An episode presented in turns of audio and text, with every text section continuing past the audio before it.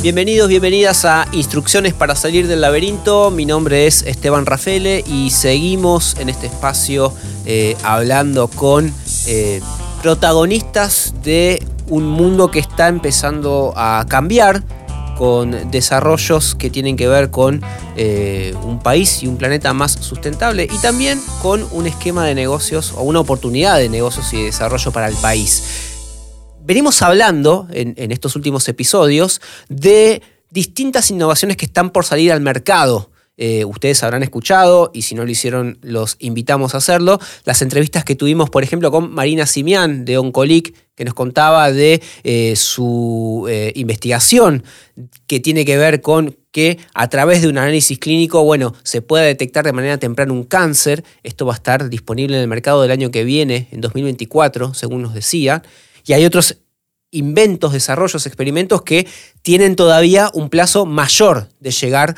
eh, al mercado. Eh, bueno, en este caso eh, vamos a hablar de una revolución que ya está ocurriendo, que ya tiene su lugar en las góndolas.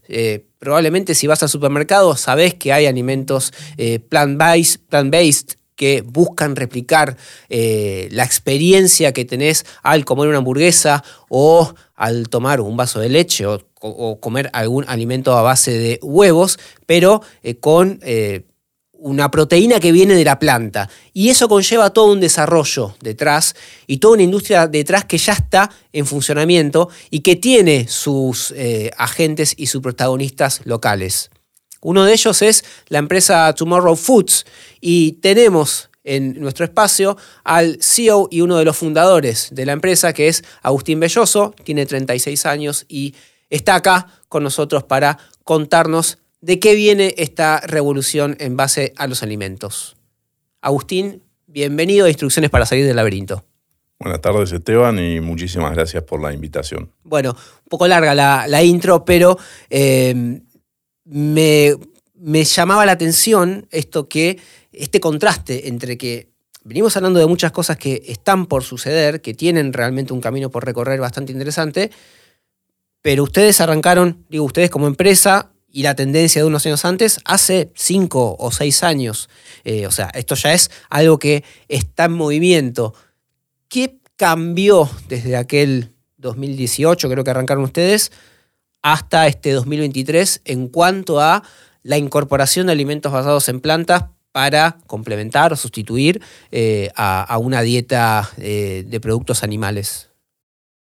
Te diría que, que, cambió en el sentido de que ha ido madurando ese mercado de alimentos basados en proteínas vegetales.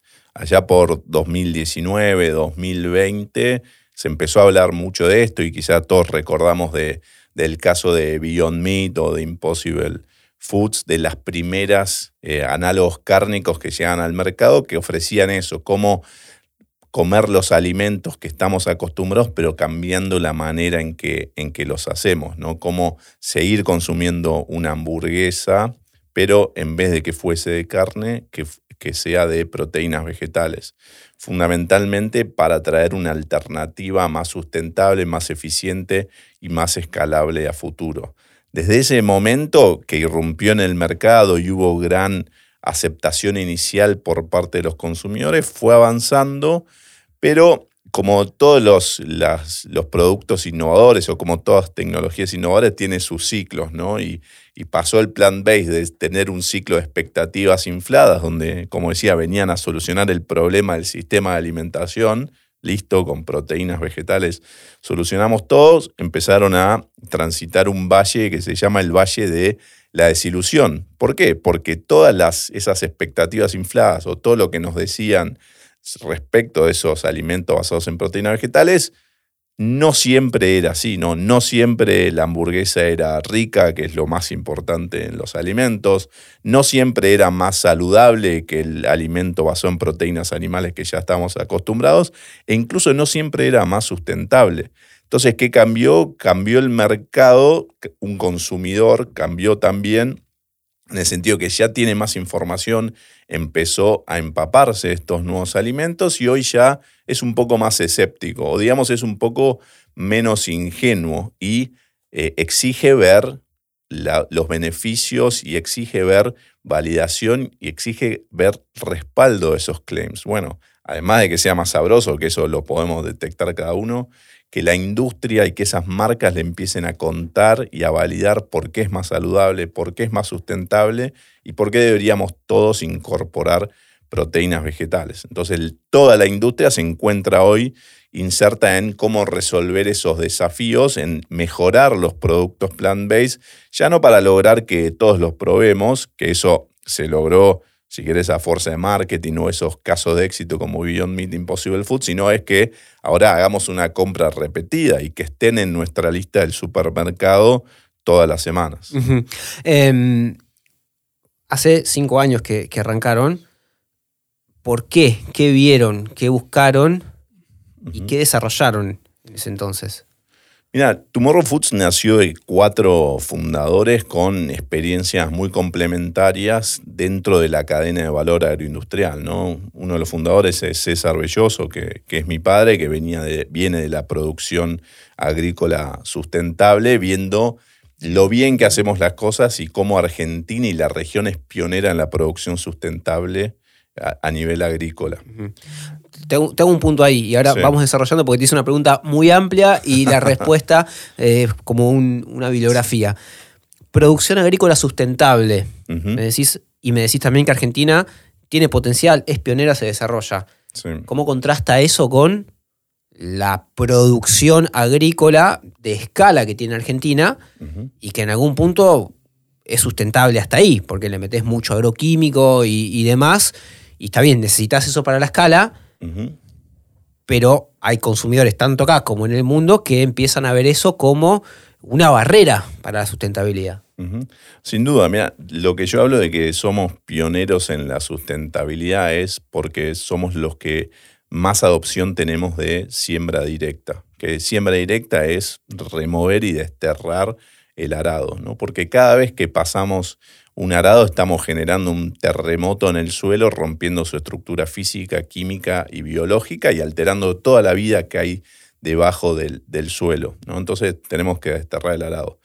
Ese es el primer punto de partida, si querés, en torno a o camino a lo que hoy se llama agricultura regenerativa. Después tenés que hacer un uso responsable de los fitosanitarios, no fertilizar en demasía para que eso tenga escurrimiento y termine en, en aguas servidas y, demás. Ahora, nuestro foco, apalancando en lo bueno que tiene nuestro sistema, pero ver cómo lo podemos mejorar todavía, está justamente en las legumbres. y te cuento tres cositas nada más de, las legumbres para no, no irnos por, por las ramas de, la parte de, de, agro, que es donde venimos, pero creo que es importante porque de ahí empieza el impacto eh, positivo, sustentable que tienen las proteínas vegetales. Por eso a nosotros nos, llama, gusta llamarnos nativos sustentables, porque partimos del campo. Pero tres datos nada más, la, arveja, eh, garbanzos, porotos y otras legumbres, lo que te permite es intensificar las rotaciones, ¿no? En vez de estar haciendo eh, trigo, soja o soja y caer en monocultivo y malas prácticas, puedes intensificar y diversificar, lo que también le da mayor diversidad a esa estructura física, química y biológica del suelo, mejorando el suelo. Las legumbres además tienen una capacidad de poder fijar nitrógeno que está en la atmósfera en el suelo, con lo cual hace que sea menos necesario el fertilizante para el cultivo siguiente. Por ejemplo, un maíz va a necesitar menor fertilización si previamente en ese lote hubo una arveja. Y por último, las estas legumbres también son más eficientes desde el, punto de vista de los recursos hídricos y suelen tener ciclos de vida más cortos. Entonces yo puedo hacer una arveja con menos agua que necesite para un trigo y en un menor tiempo. Entonces esto se habla, tampoco es que, que vayamos hacia un monocultivo de, arveja, me podrían decir otra, no, no, sino es cómo las introducimos para dinamizar el sistema y ponerlo en un círculo más virtuoso a todo esto. Si además esas legumbres logramos transformarlas, agregarles valor en origen en alimentos y lograr que la misma cadena o los mismos consumidores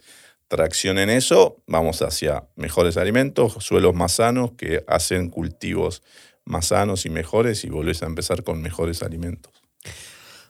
Te puse una nota al pie ahí, pero seguimos. Me contabas de esta agricultura eh, sustentable ¿Cómo dan ese paso de que eso, la ardeja en este caso, vos mencionabas, bueno, cómo ven que se puede transformar en algo más y en un sustituto de, en este caso, de la carne vacuna?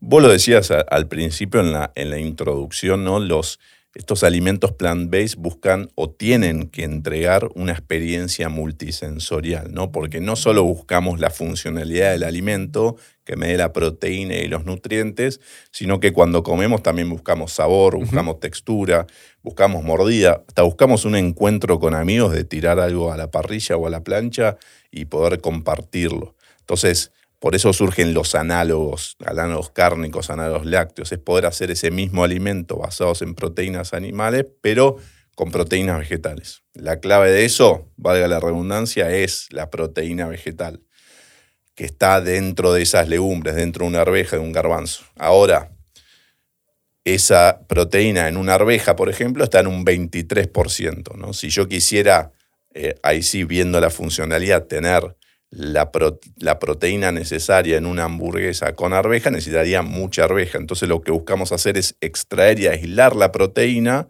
quedarnos con una proteína al 90%, al 90% separando otras, otras fases que tiene el cultivo. Una arveja además de proteína tiene almidón, tiene fibras, tiene azúcares y otros nutrientes y antinutrientes. Pero lo que nos interesa para replicar los alimentos es la proteína. Entonces lo que hacemos en Tomorrow Foods es extraer, aislar y dotar a esa proteína de las características que necesito para el alimento que voy a desarrollar. Si voy a desarrollar un análogo cárnico, necesito que esa proteína me dé, gelifique, digamos, y me dé una buena mordida, una buena textura para que se asemeje lo más a la carne. Si voy a hacer una bebida que tenga buena solubilidad. Entonces, detrás de encontrar esas características para que la proteína se, se desenvuelva de la mejor manera posible en el alimento y, realmente cautive a ese consumidor, hay que ir generando el conocimiento para poder eh, replicar esas experiencias.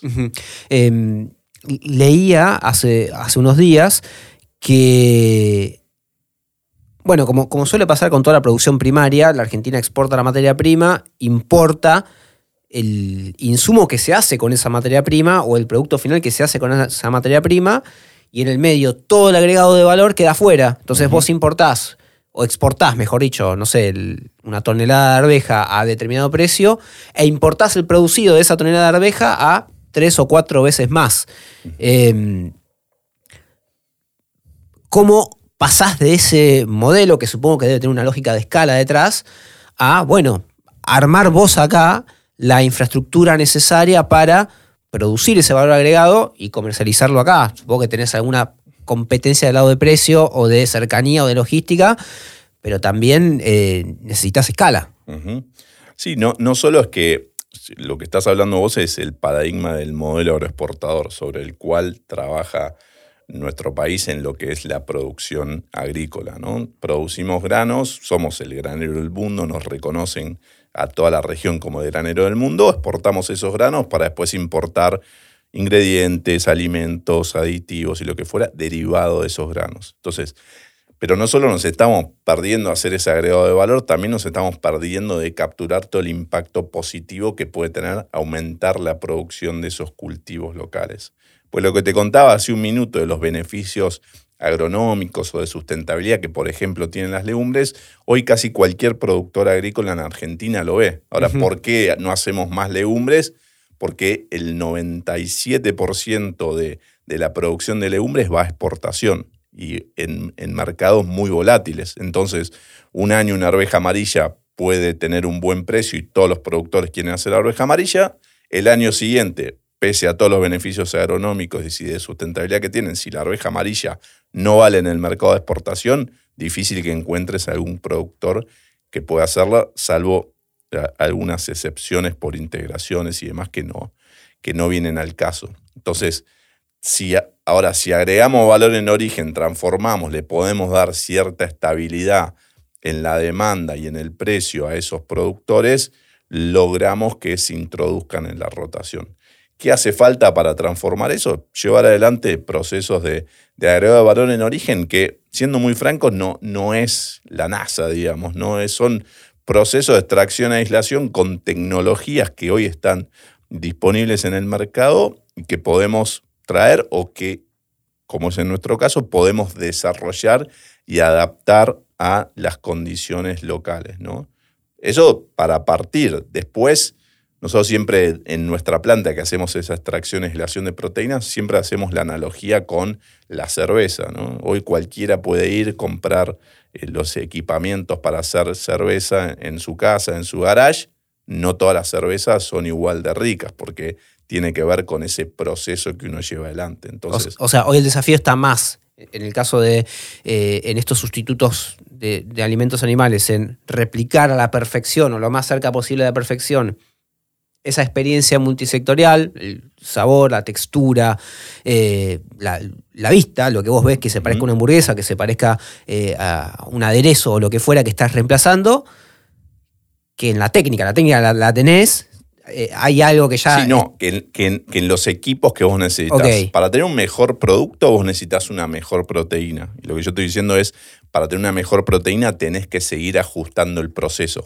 ¿Qué es una mejor proteína? Como te decía antes, que gelifique mejor. Entonces, si gelifica mejor y yo tengo que hacer un análogo cárnico que tenga buena textura, si la proteína sola gelifica bien, quiere decir que puedo prescindir de otros ingredientes que me ayudaban a la textura. Entonces, de repente tengo la misma experiencia, pero con una lista de ingredientes más corta, lo que hoy se conoce como clean label, ¿no? una etiqueta limpia, que es lo que hoy el consumidor está valorando che, no me des una super experiencia, pero un Frankenstein de ingredientes. Dame una lista de ingredientes corta y que yo pueda reconocer. Eso lo podemos hacer con una mejor proteína y pasa por ajustar ese proceso. La analogía que quería hacer era, el equipamiento es el mismo, cualquiera puede ir, invertir dos millones y medio de dólares y tener la misma planta que nosotros, donde hemos avanzado nosotros es en ajustar ese proceso propietario que me lleve a una proteína de muy buena calidad, que eso es una curva de aprendizaje, es conocimiento, es trabajo en equipo multidisciplinario y demás para poder lograrlo. ¿Y, cómo es eso? Porque vos recién lo decías y yo pensaba, me acuerdo de, las primeras veces que probé alguna hamburguesa eh, vegetal eh, y no sé, primero que el gusto era un poco chocante, pero además vos notabas que era artificial. Se notaba el. Ni siquiera me acuerdo la marca, pero. y te estoy hablando hace un par de años. Se notaba que, claro, está bien, vos estabas probablemente queriendo tener una experiencia de sustituto de la carne, pero le agregabas un costo, no sé si químico o de colorantes o de artificial, que decís, ¿para qué? Entonces, ¿cómo vas vos a esto que vos decías, eh, usabas la palabra clean, la palabra limpio, de, bueno, que sea lo más limpio posible, que sea lo más eh, cercano a la naturaleza, con todo el valor agregado que vos le metés, pero, pero con, ese producto inicial que es la proteína vegetal. Sí, lo que, de lo que hablas vos es uno de los desafíos que tiene la formulación, diseño y desarrollo de alimentos plant-based, que es el, el, sabor, porque al estar trabajando con una matriz de ingredientes derivada de proteínas vegetales, tienen su sabor característico. Por ejemplo, en el caso de la arveja, es un sabor que se define como terroso o yesoso, ¿no? o hasta incluso algunos lo notan como más astringente. Eso es porque quizás partís de una proteína vegetal de menor calidad que en el proceso no, no llevó adelante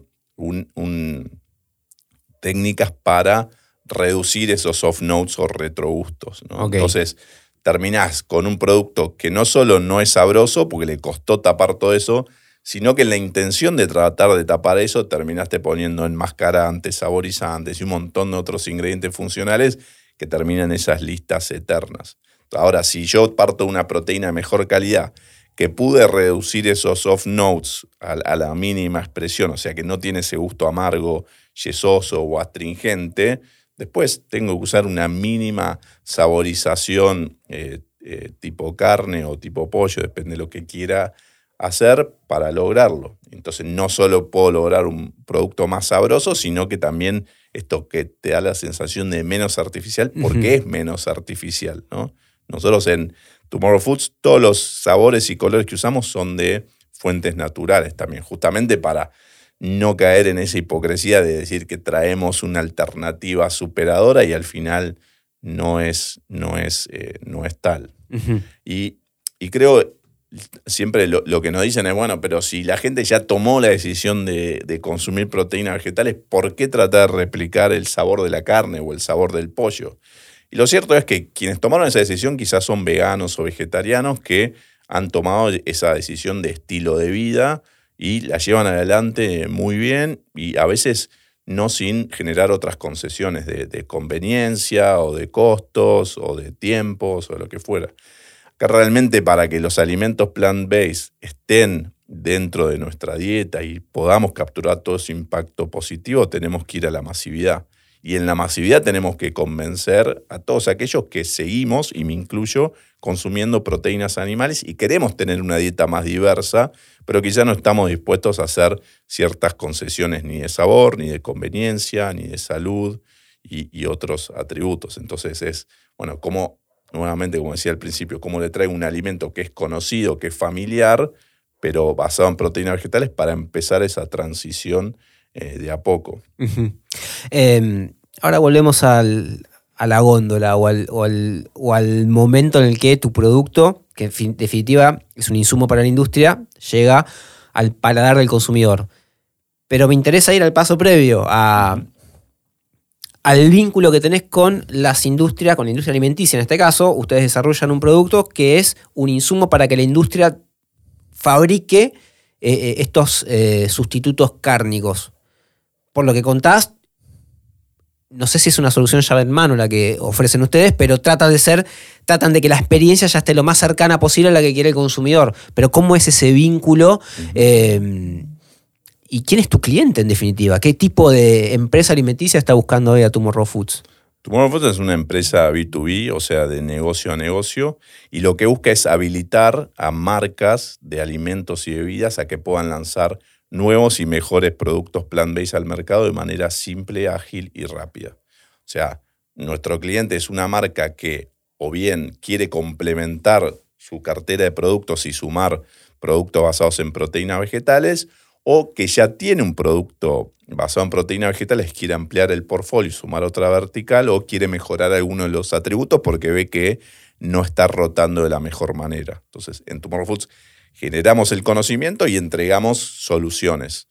Pueden ser soluciones llave en mano, como bien vos decías, y en, esos casos trabajamos con algunos emprendedores y pymes, los cuales me dicen, mira, dámelo todo listo para que yo pueda lanzar el producto directamente. ¿Y ahí qué le das? Ahí le damos una combinación de proteína vegetal con otros ingredientes funcionales, como pueden ser sabor y color, y se lo mandamos directamente a su planta. Le agrega agua y aceite, lo mete en una formadora, congela y tiene una hamburguesa plant-based que poniéndole su marca la lanza al mercado de manera simple, ágil y rápida, como decía antes. ¿Por qué? Porque no necesita ningún CAPEX adicional, o sea, no necesita ninguna maquinaria especial para mezclar nuestra solución, ni necesita ningún conocimiento adicional para poder hacerlo. Entonces, directamente siguiendo una fichita de instrucciones y con la maquinaria que tenga, mezcladores, batidores y demás, lo puede hacer. Y eso es Hoy, en esta primera etapa, te diría, es la mayoría de nuestros clientes. Los, los estamos ayudando a lanzar esos productos. Después hay otros clientes que ya vienen trabajando en la industria, ya conocen de estos alimentos plant-based y vienen con demandas quizás más concretas, ¿no? O, quiero cambiar algún ingrediente funcional, o sea, algún ingrediente que me ayude en alguna función del, del alimento por un origen local y sustentable, o mejorar todavía más la, la performance del producto, vienen con un desafío y aprovechando nuestro laboratorio, nuestra planta piloto y nuestro equipo de profesionales, trabajamos sobre ese desafío para entregarle una solución, que o bien puede ser un ingrediente que se acople al que ya tienen y mejore, por ejemplo, la textura o que mejore el sabor y demás. Entonces trabajamos de poco de esa manera, pero siempre parándonos como partner de la innovación de las marcas. Nosotros venimos a ayudarlos a que ellos vendan más. Si ellos venden más porque su producto es rico, es accesible, es conveniente, mejor para nosotros también. Em, es rico, es accesible, es conveniente, me detengo en accesible. Hoy vas a la góndola y ves más, ves cada vez más productos eh, basados en plantas eh, digo en el súper, eh, también en la dietética o en el negocio más especializado, pero vas al súper y está. Y ya hay varias marcas eh, que incluso las reconoces, algunas las probás y te gustan, algunas te parecen que se acercan un poco más, otras un poco menos, todas te parecen más caras, o sea, todas son más caras. Eh, no sé, ayer estaba en, el supermercado, por ejemplo, y un dulce de leche está la mitad que el, dulce de leche que no es dulce de leche. Em, quizás hace poco estaba más, había más brecha de precios, pero todavía sigue siendo importante esa diferencia. Eh, eso es porque el consumidor está dispuesto a pagar más, porque sigue siendo un producto caro para fabricarlo, porque te falta escala para poder bajar los costos de producción. ¿Hacia dónde va este tipo de industria? Pensando en esto que vos decías, que es, bueno, no tenemos que apuntar al, vegetariano vegano, sino a, a todos. Sí, es una mezcla de factores, pero sin dudas es el mayor desafío que tiene esta, esta, esta industria, sobre todo en nuestra región, en Argentina y Latinoamérica. ¿no? Si queremos que esto realmente tenga una adopción masiva, tiene que ser accesible. Ahora, el desafío incluso es hacerlo accesible mientras lo, lo mantenemos saludable, ¿no? Y no por eso terminar en productos hoy como los ultraprocesados de cualquier segmento que tenemos que son súper accesibles. Y es una combinación de factores, un poco porque es, es una industria relativamente nueva, digamos, o, naciente, al menos todo lo que son los alimentos plant-based, entonces falta desarrollar masa crítica y falta desarrollar capacidad instalada. ¿no? Hoy, por ejemplo, eh, hamburguesas plant-based u otros alimentos se hacen en fábricas que no están dedicadas a la industria cárnica, que tiene otros volúmenes, sino que vienen más quizá de lo que son las hamburguesas vegetarianas y se aprovecha esa capacidad instalada, pero no tiene la economía de escala que tiene una fábrica de, de hamburguesas. Entonces es bueno cómo trabajamos en toda la cadena desde ingredientes más accesibles, de fasones o costos de producción más accesibles y también cadenas de distribución más accesibles. Y lo que pasa también muchas veces es que esas marcas, como tienen que instalar y desarrollar un nuevo segmento, un nuevo mercado, instalar ese nuevo producto, también les exige mayor comunicación, mayor y mejor marketing, más direccionado, encontrando ese nicho que los ayude a traccionar al principio hasta llegar a la, a la masividad. Y como requieren de más, de más inversión en ese sentido, también la contribución marginal que le exigen al producto es, es más alta. Entonces, es una combinación de factores. Desde Tomorrow Foods, el aporte que buscamos hacer es, primero y principal, trabajar con toda materia prima de origen local y sustentable. Pero en el origen local es evitar o hacer cadenas de, valor más cortas para, para, transformarlo localmente. Y mejorar, la, como te decía, la calidad de las proteínas para que en la formulación vos necesites menos otros ingredientes. Que los que te encarecerían en el costo, digamos, de, sumar ingredientes. De cara al consumidor, el beneficio es que el consumidor percibe un alimento más saludable porque es una etiqueta más corta. Ahora, desde el punto de vista, si yo soy la marca, quiere decir que tengo que tener menos proveedores porque empecé a reemplazar. Que con, con la solución de Tomorrow Foods quizá puedo prescindir de estos otros ingredientes que estaba comprando y pagando y sumando al costo de mi producto también, sumando costos transaccionales y demás. Entonces, pero yo, digamos, eh, somos bastante optimistas en eso porque esto es tecnología y en la medida también que, que vamos mejorando esa tecnología, el costo puede ir cayendo porque el proceso todo se hace más eficiente y más sustentable. Y te pongo, te pongo un ejemplo. Yo te, contaba que de la arveja eh, para tomar uno de los cultivos, el 23% es proteína y que buscamos extraerla y aislarla. Y es un costo, es un proceso costoso porque lleva adelante eh, tecnología, lleva adelante distintos procesos. Ahora, si yo todo ese costo de, extracción y aislación se lo cargo solo a la proteína, termino una proteína cara que suma en todas esas ineficiencias de la cadena. Ahora, ¿qué pasa si a la fibra al almidón que también obtengo, a los otros azúcares, a, polifenoles, a otros compuestos que tengo esa proteína, les agrego valor y también los comercializo, y los comercializo con valor agregado, también no, no digamos haciendo una venta rápida, sino transformándolos, puedo hacer que baje el costo de la proteína. Y en ese sentido también nosotros hemos varias iniciativas, por ejemplo, usar la fibra y el almidón para bioplásticos, ¿no? o usar los polifenoles que quedan en, en parte de esa extracción para extraer distintos compuestos que podrían ir bien hasta la industria farma, que eso es, por ejemplo, un, un desarrollo que ahora tenemos, eh, nos otorgaron una, una ANR junto con la Universidad Nacional de San Martín para trabajar sobre esos compuestos. Un aporte no reembolsable, un subsidio del Estado para que para generar conocimiento. Desarrollen esta investigación. sí. Entonces, si yo logro que la fibra del almidón venderlo a un, a un valor diferencial porque va a la industria del bioplástico, o puedo extraer prebióticos de parte de esa extracción y mandarlo a la industria farmacéutica o de alimentos funcionales, ya de repente puedo separar ese costo de extracción, porque son todas extracciones del mismo proceso, y bajar la proteína.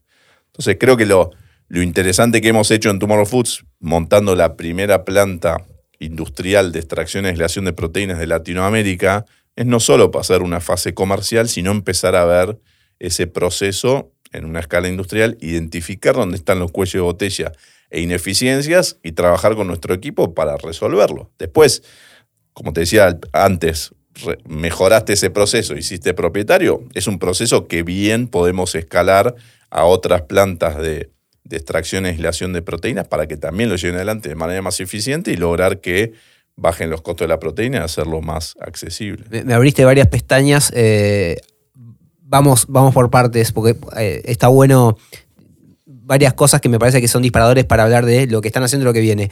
Em, primera planta de extracción y aislación de proteína de Latinoamérica. Em, me parece todo un hito. Mi pregunta que me surge es, ¿por qué en Argentina, Tomorrow Foods, y por qué no en Brasil, cualquier X empresa que tiene un mercado potencial de 200 millones de habitantes, sin contar la potencialidad de exportación y demás? Eh, ¿Por qué acá? Y, y por qué ese potencial lo, bueno, lo vieron ustedes, tuvieron, por supuesto, la sapiencia, la, la, capacidad técnica, la tecnología para hacerlo, pero digo, ¿por qué no se le ocurrió a un gigante antes? Sin duda, empezando por Brasil, sin duda es el mercado que vemos todos los emprendedores argentinos, es como el siguiente granito claro. entrar en Brasil. Porque también ellos tienen la tierra, o sea, es un perfil productivo que es lo puedes equiparar de alguna manera. No, y sin duda está en nuestro roadmap, digamos. Eventualmente Tomorrow Foods va a estar en Brasil, no, no solo aprovechando el mercado, la demanda de proteínas vegetales que puede haber, sino la oferta que también tiene de proteínas vegetales. Brasil es muy importante en el poroto, entonces a futuro es cómo transformamos ese poroto en soluciones y alimentos basados en proteínas vegetales para ese, para ese mercado. Ahora, te traigo un poquito más al presente. Hoy en Tumorfood estamos en la instancia de generar conocimiento y generar estas innovaciones que nos permitan ir traccionando. Y para eso creemos que en Argentina es el mejor lugar posible por algunas, por algunas varias razones. Primero, digamos, buscamos trabajar sobre la mayor cantidad de proteínas vegetales posibles para realmente explorar las posibilidades que nos ofrece la biodiversidad de América Latina. Y Argentina tenemos de, una gran biodiversidad, sobre todo en legumbres, que es en lo que estamos trabajando. Pues en Tomorrow Foods hemos hecho un modelo de articulación público-privado, digamos, todo el conocimiento que venimos generando no es solo nuestro equipo, sino trabajando en conjunto con distintos centros de investigación, del CONICET, del INTI, del INTA, donde tenés un montón de profesionales y equipamiento y laboratorios que están a disposición de emprendedores y de la industria para generar ese conocimiento en conjunto. Bueno, esa es una de las segundas de la segunda la segunda pestaña por la que quería preguntarte porque también lo tiraste por arriba cuando hablabas del aporte no reembolsable que eh, recibieron de esta asociación con la Universidad de San, Martín, ¿verdad? Eh, y ahora me mencionás al CONICET y a eh, otras instancias públicas. Ese es un diferencial que tenemos con, por ejemplo, algún emprendedor de Brasil que ve que tiene el campo a su disposición, ve que tiene el cultivo, ve que tiene el mercado, pero por ahí no se le ocurre desarrollar un producto como el que están haciendo ustedes. Falta, o tenemos nosotros como diferencial, eh, esa, comunidad científica que te permite pensar este tipo de soluciones. Totalmente. El, sistema científico argentina, el argentino es un gran una gran ventaja comparativa en la región. Argentina tiene la, cantidad de científicos per cápita más alta de, Latinoamérica. Y lo que encontramos, sobre todo yendo a esos centros y empezando a interactuar, que la mayoría de esos científicos tienen vocación de lograr un impacto positivo y de que sus investigaciones, sus descubrimientos también terminen en una innovación que esté en, la góndola y cambiando la vida de las personas para bien. ¿no? Entonces, ahí, ahí se junta un mix muy, muy interesante y, que puede ser muy atractivo y muy poderoso para esto, para traer las soluciones que nos pide el mundo, porque en definitiva me parece en, en Tomorrow Foods lo que estamos haciendo es, eso, identificamos un, un, gran problema que es cómo vamos a, a, producir más y mejores alimentos de manera eficiente y sustentable para una población en constante crecimiento y estamos tratando de encontrar algunas respuestas a ese interrogante. Y también, y no comemos vidrio, detrás de todo gran problema puede haber un gran negocio, digamos, si Tomorrow Foods es una empresa, busca generar conocimiento, busca generar un impacto positivo, pero también necesitamos generar un negocio alrededor de eso, ¿no? Una, una de nuestras mentoras que, que tenemos en, en Tomorrow Foods, que nos viene acompañando de siempre, es, chicos, muy lindo el conocimiento, ahora cómo lo monetizamos, ¿no? Porque eso también son los incentivos de, de las startups y es lo lindo también que tenemos, es de poder ese conocimiento que vamos generando en nuestra, nuestro laboratorio o en conjunto con esos centros, cómo lo, monetizamos y cómo lo productivizamos, digamos, cómo lo llevamos al, al mundo real y que pueda traccionar para después seguir dando lugar a nuevas innovaciones. ¿Y, hoy en qué instancia están en ese sentido? Digo, cuando hablábamos en, episodios anteriores con eh, investigadores eh, o Em, eh, emprendedores que están en una instancia muy inicial, bueno, la verdad que la facturación y la generación de ganancia está a un largo plazo. Hoy hay un capital semilla que les pone eh, una inversión para que desarrollen un producto porque apuesta a que eso en algún momento lejano o no tan lejano va a tener un impacto positivo y eso va a generar un negocio. Ustedes ya están en la góndola. Em, ya les piden un resultado una ganancia, digamos, todavía tienen espacio para eh, buscar eh, eh, que, eso que ya está facturando, digamos, empieza a dar una, una, rentabilidad. Tienen espacio para crecer, para buscar más inversiones y, e ir hacia otros mercados. Mira, hoy estamos en una etapa en la cual montamos, gracias a una ronda anterior, lo que llamamos nuestro Centro de Investigación y Desarrollo donde tenemos laboratorio, planta piloto y planta industrial para generar conocimiento, pero también la planta industrial nos permitió entrar en una fase comercial, o sea, generar esta proteína en una escala industrial en la cual podamos salir a ofrecer nuestras soluciones proteicas vegetales, cuyo ingrediente principal es esta proteína. Y eso estamos traccionando y nuestra misión ahí es lograr expandir el segmento en la región y ya contamos con varios clientes. Ahora, no estamos en una situación en que ya eh, Tomorrow Foods es autónoma y prescinde de financiamiento externo porque seguimos volcando muchos de esos ingresos y aún más de los ingresos en generar conocimiento de nuevas innovaciones. Pero quiero decir, el, el inversor, el fondo de riesgo y demás, ¿en qué momento te empieza a pedir un resultado? Una vez que vos ya estás en el mercado, ese momento supongo que está más cerca, ya tu producto está, ya tiene cierta aceptación, ya tiene un recorrido hecho y un camino por hacer. En algún momento te deben pedir eh, que ese, esa plata que, te están poniendo empiece a generar una, utilidad. Sí, yo creo que nuestros inversores, por lo menos los que tenemos nosotros, no quiero generalizar sobre, sobre todo el ecosistema, pero los que tenemos nosotros y las alineaciones que hemos ido haciendo, ven la atracción comercial que tenemos como una validación de ese conocimiento que hemos ido generando y que nos marca que estamos en buen camino. O sea, te ve crecer y con eso alcanza. Sí, alcanza, digamos, en el sentido de que nos ven en una trayectoria de crecimiento. Ahora, por el riesgo que asumieron de invertir dos millones y medio en una planta cuando vos decías ninguno de los grandes lo estaba haciendo y demás, y por qué hacerlo desde Argentina, hundir eh, un, gran aporte en fierros, es un gran riesgo.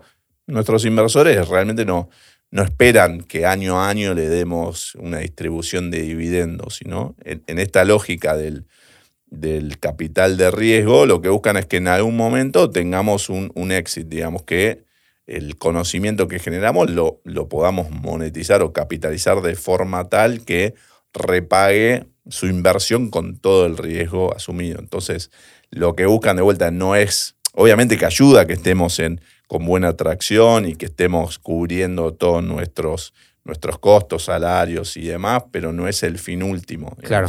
Siempre es una, la atracción comercial es una validación del conocimiento que estamos generando, pero es el conocimiento lo que vale y no tanto el proyecto eh, productivo. Por eso también nosotros nos gusta definirnos como una startup de innovación o una startup de investigación y desarrollo. Bien podríamos decir, mira, con el proceso que tenemos, obtenemos esta proteína y vendemos y, mantenernos, digamos, en una estructura más liviana y, sobrevivir como una pyme, digamos, muy, muy bien, innovadora y demás. Pero justamente es quizás ese camino diferente a una startup. Una startup nosotros la concebimos una máquina de transformar la realidad, entonces no nos contentamos, no nos conformamos con traer las soluciones que hemos desarrollado hasta acá y tener buenas ventas, sino que queremos seguir generando ese conocimiento que podamos realmente transformar la realidad. Y lo que nosotros queremos hacer es construir un mejor futuro de la alimentación, donde vemos que las proteínas vegetales tienen que ser protagonistas sí o sí. Em, hay como varios estudios que hablan justamente de esto, del futuro de la proteína vegetal, en un contexto en el cual la población crece, la población demanda más proteínas, la proteína animal no alcanza. Y además genera emisiones de carbono en un momento en el cual también el planeta se tiene que poner como meta reducir esas emisiones. Em, también hay cuestiones culturales, no sé, el crecimiento de India es fenomenal. India demanda más proteína vegetal que, animal. Se ven exportando, se ven exportando un conocimiento, se ven exportando un producto que eh, directamente va eh, como un paquetito que sale, eh, llega en barco a otro continente o, o a otro país de este, de este continente? ¿Cuál, ¿Cuál es el futuro de Tomorrow Foods en este escenario de demanda de proteínas global? No, totalmente. Por un lado vemos que las proteínas vegetales son, son respuesta a ese, a ese desafío que vos enmarcabas, en la medida que podamos mejorarlas, podamos hacer que tengan adopción masiva. Entonces, ¿dónde veo yo el, el futuro de Tomorrow Foods? Es generando ese conocimiento para que todas las marcas de, alimentos y bebidas a nivel global puedan poner en las góndolas mejores, mejores productos. Y el, por eso también lo que te comentaba antes y nuestro foco en generar conocimiento y no tanto los productos, porque el conocimiento cabe en una valija, la llevamos a todos lados y es fácilmente eh, exportable. ¿Y cómo es la competencia global en ese sentido? Eh, hace unos años vos lo contabas recién, eh, había como también una, eh, una tendencia muy fuerte, había multimillonarios como Bill Gates, Jeff Bezos poniéndole torta de guita a un montón de proyectos.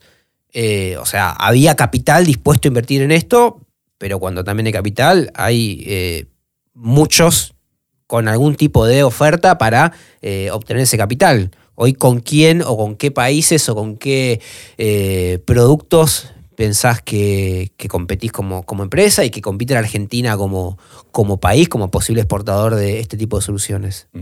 Mira, nosotros eh, en esta etapa estamos enfocados en el, mercado regional porque vemos que el, es todavía muy incipiente, ¿no?